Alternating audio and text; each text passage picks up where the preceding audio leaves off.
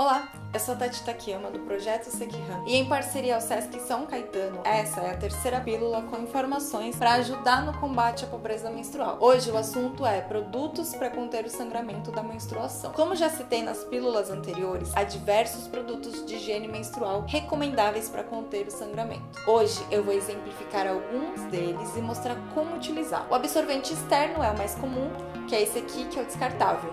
Ele pode ter ou não ter aba e pode variar de tamanho e cheiro, dependendo da marca, mas no geral, de aparência, é isso mesmo. E a forma de colocar é bem tranquila e comum.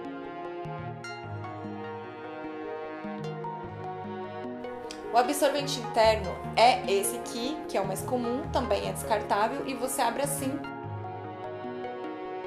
Puxa a corda e empurra com o dedo bem lá dentro e deixa a cordinha de fora. Quando terminar de usar, puxa a cordinha e descarta.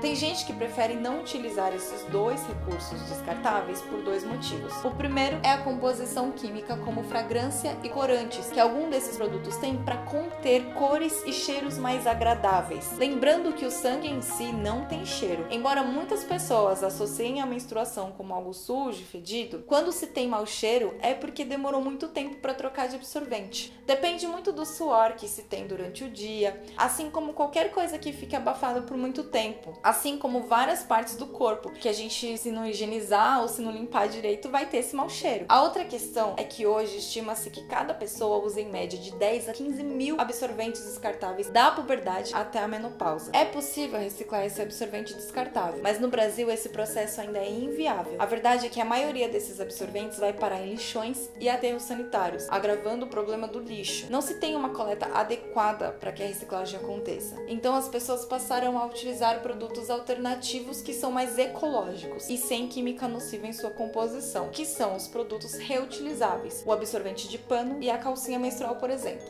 A forma de utilização desse é a mesma que um absorvente descartável.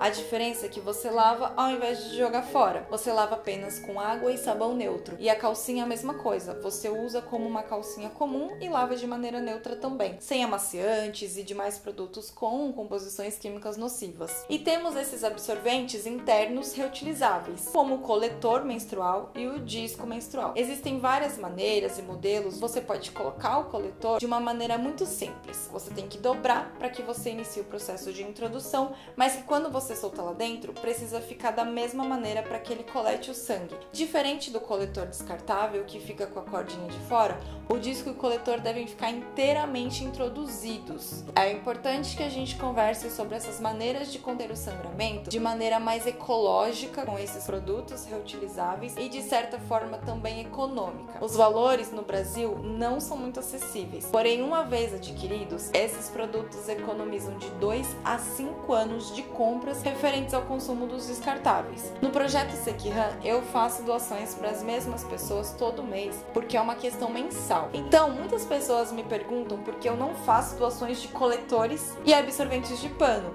Eu resolveria as questões de uma pessoa ali entre 2 e 5 anos e partiria para contemplar outras pessoas nas próximas doações. Mas, como eu disse nas pílulas anteriores, e acho importante reforçar, muitas pessoas não têm nem saneamento básico para a higienização adequada desses produtos. Para sua utilização, é preciso também conhecer a sua própria anatomia, não só pelo local da inserção, mas também a altura do colo do útero, por exemplo, para saber que tamanho comprar, qual é a dobra melhor, qual posição para evitar desconfortos e vazamentos e tudo mais. É importante a gente entender e não vilanizar nenhum método. Não é ser superior usar produtos reutilizáveis e não é ser superior doar absorventes recicláveis. A questão é por que se invisibiliza quem vive em situação de pobreza menstrual, que utiliza utiliza panos e meias para conter sangramento, enquanto estão lucrando com designers super despojados e modernos com absorventes de pano. A questão vigente aqui é a dignidade menstrual e a qualidade de vida, saúde e higiene adequada para todo mundo que menstrua. Portanto, mais um desafio para enfrentarmos a pobreza menstrual é conhecermos as condições em que as pessoas que menstruam estão inseridas. Então não existe uma solução única para o problema. Aqui reforçamos também que é importante incorporar todas as soluções disponíveis para o cuidado menstrual adequado, entendendo que necessidades e contextos diferentes existem exigem, é claro, manejos diferentes.